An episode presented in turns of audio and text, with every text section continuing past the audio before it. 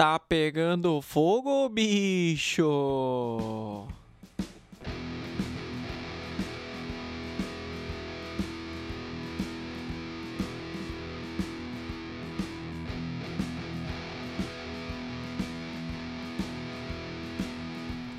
Muito bem, amigos e amigas do podcast Ouve Isso Aqui. Meu nome é Rafael Garski e hoje vou falar um pouco sobre o fenômeno Mamonas Assassinas.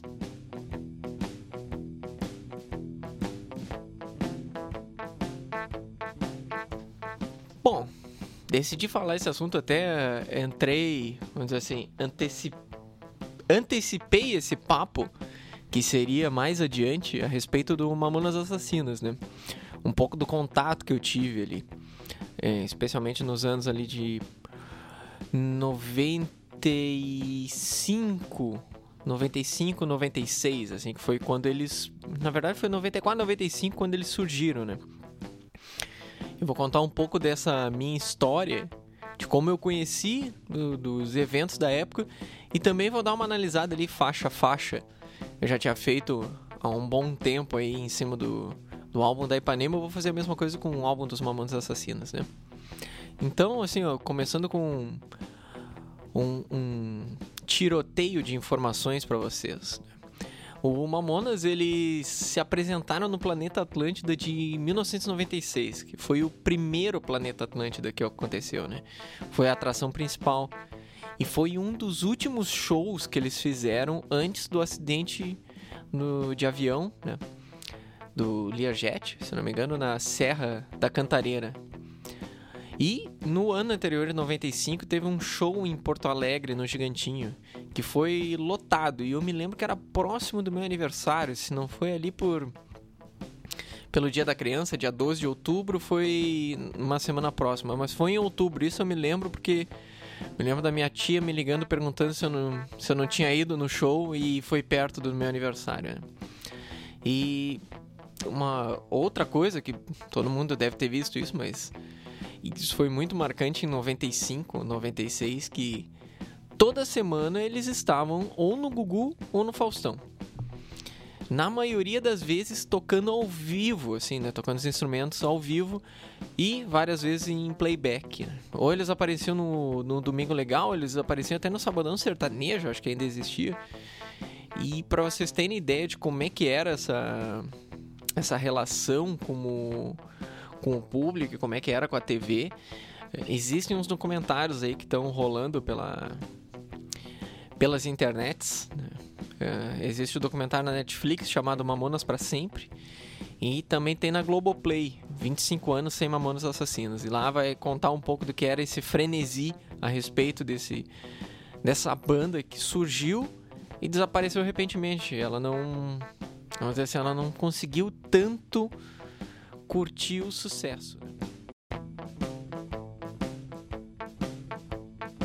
fazendo uma análise a respeito do que era o, o som dos Mamonas Assassinas, né? Eles eram uma banda de rock, tava para definir assim, com muitas influências de outros estilos, né? De fado português, né? Que foi a música que fez uma das que fizeram mais sucesso, assim como brega, assim como forró, assim como pagode. Nesse álbum de 14 músicas, o único oficial lançado pela banda, eh, tinha muita coisa, muita coisa variada, né? E fazendo uma análise também, né? Eu acho que hoje em dia não faria tanto sucesso, vamos dizer assim. Eles tiveram um apelo muito. Tinha uma coisa meio circense naquilo, né? É era uma coisa muito divertida, muito engraçada, muito infantil. Mas as letras não eram. As letras eram bem, vamos dizer assim, bem explícitas, né?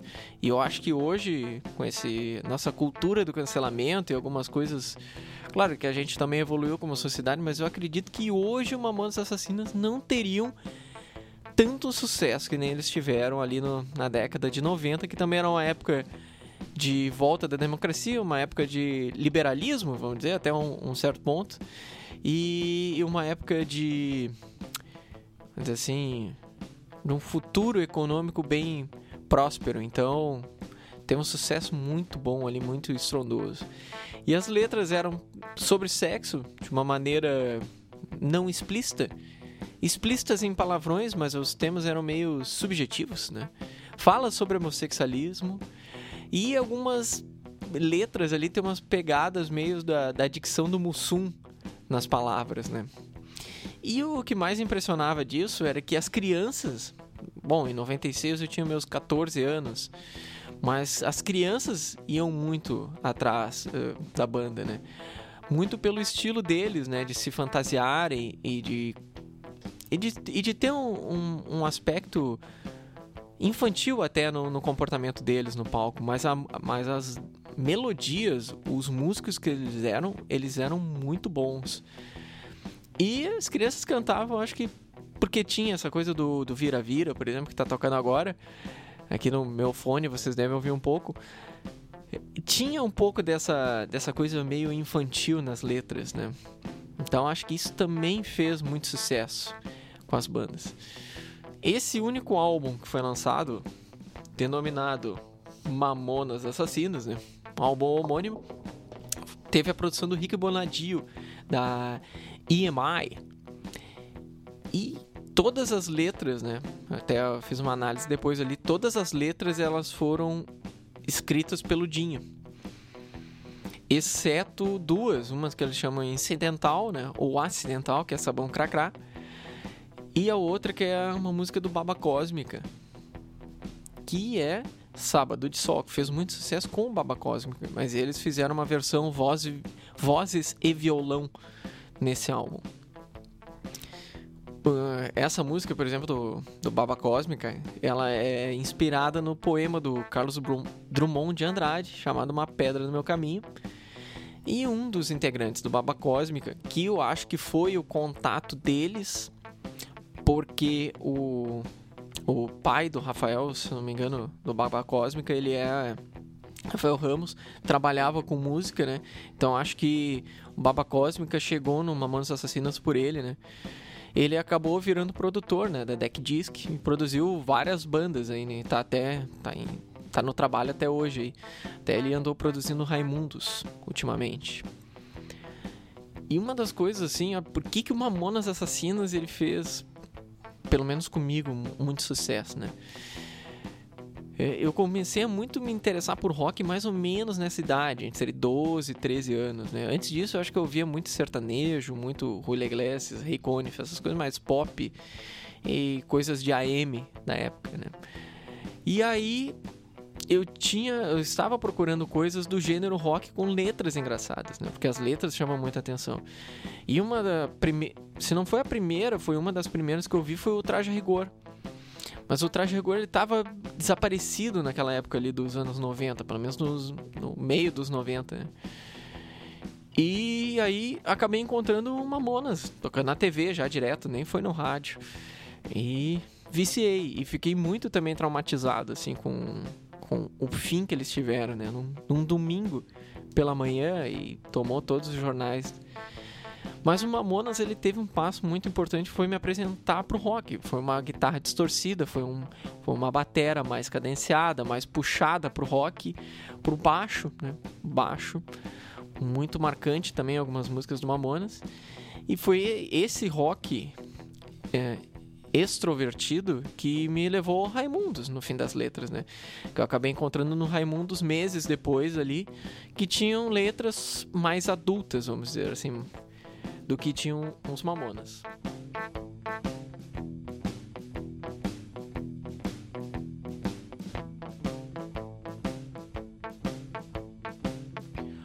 Bom, então falando, vou falar especificamente do álbum homônimo aqui dos Mamonas Assassinas, né?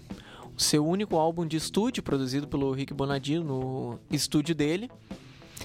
E um detalhe que eu me lembro dessa época é que de comentários da gravação, né, desse álbum, é que eles fizeram uma coisa que eles nunca faziam ou deixavam as bandas fazer, que é gravar toda a banda junto, com o vocalista dentro.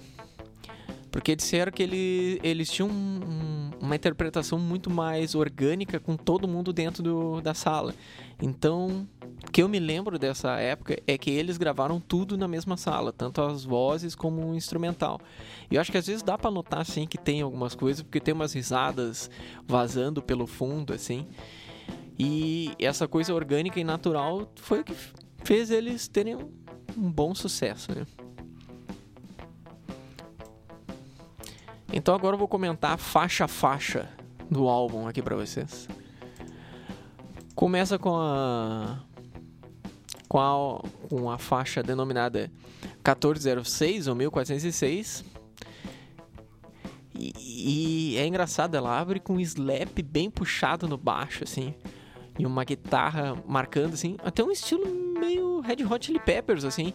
Um funkzão pegado. Bem legal, assim, bem marcado. Eu nem me lembrava dessa música, essa música é muito massa.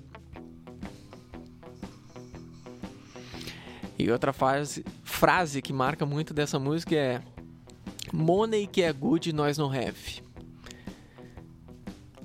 Depois dessa faixa de entrada, nós vamos para duas clássicas do Mamonas Assassinas. A faixa número 2, Vira Vira que é um rock português. É um rock misturado com fado, é onde tinha dancinha, onde tinha coreografia, eles vestidos, então era uma coisa bem engraçada, assim. Eu acho que isso pegou muito na época.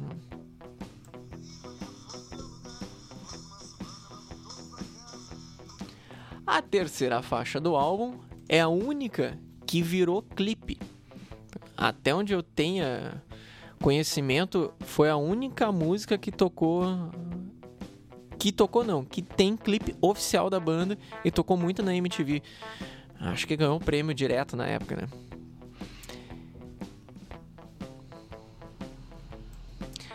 E aqui a gente já identifica um pouco do padrão do que era esse álbum, que era fazer uma mistura de ritmos, vamos dizer assim, ah, começar com esse, com esse tecladinho, essa coisinha assim, meio um rockinho anos 50, e quando chega no refrão ou no pré refrão, dá aquela subida, dá aquele peso. Isso a gente encontra em várias músicas dentro do álbum.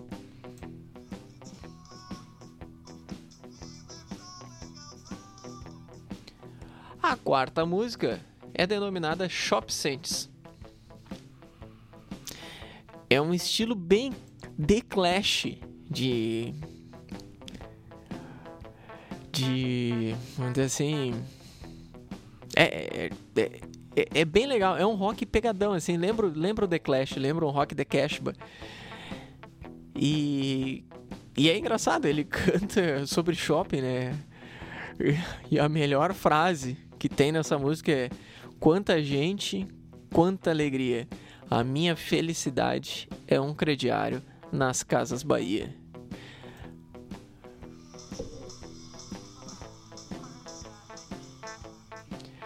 Quinta música do álbum, Jumento Celestino, um rock estilo forró, tocada no triângulo. Isso lembra muito que veio a ser o Raimundos também.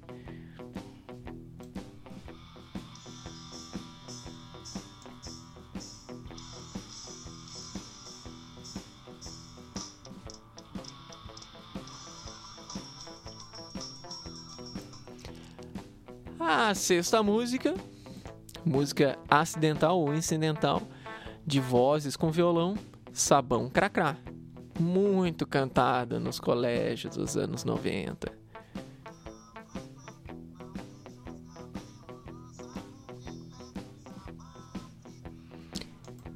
E aqui dá pra notar as risadas de fundo, eu acho que é porque tava todo mundo gravando junto, né?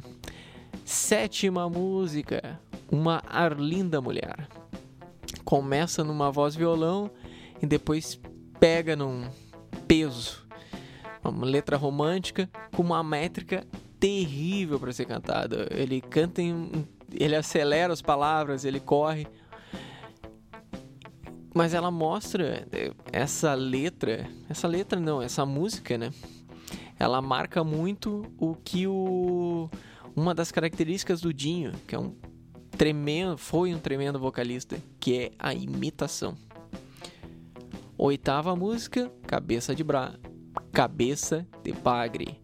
outra música no estilo meio funk, assim, lembra um Red Hot Chili Peppers.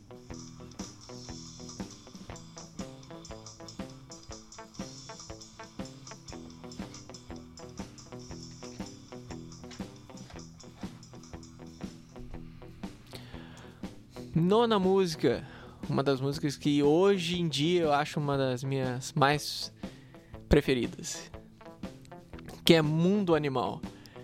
Também tem um baixo bem grovado e uma frase maravilhosa de duplo sentido que comer tatu é bom, que pena que dá dor nas costas.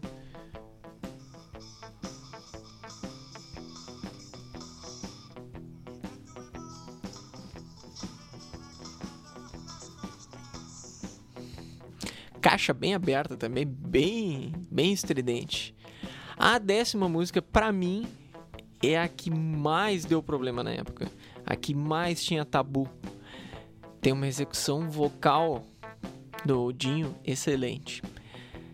Robocop gay, acho que tratava com muitas coisas na época que estavam começando a ter um pouquinho mais de espaço na tela e falar de homossexualismo com um público focado nas crianças é bem complexo de fazer. Então essa música deu muito problema na época. Décima primeira música, Boys Don't Cry. Ser corno ou não ser? Estilo Falcão do Brega. E no final, ali pro final, ainda metem um um Tom Sawyer na melodia para mostrar assim como eles eram músicos fodas. Ó.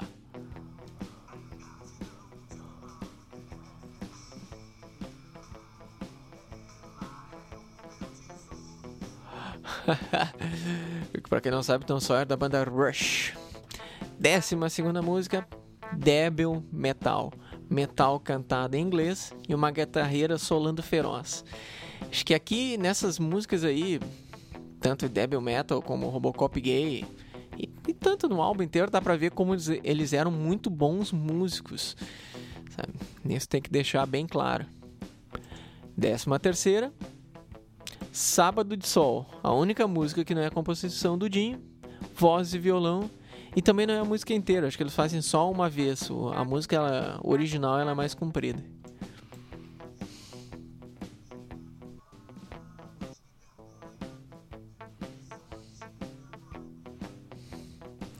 E para fechar o álbum homônimo de Mamonas Assassinas, lá vem o alemão. Um pagodão. E claro, não é um pagode só, né? É um pagode dos anos imitando os cantores e os grupos dos anos 90, mas com guitarras distorcidas em alguns pontos, né? Que não deixa de ser um álbum de rock.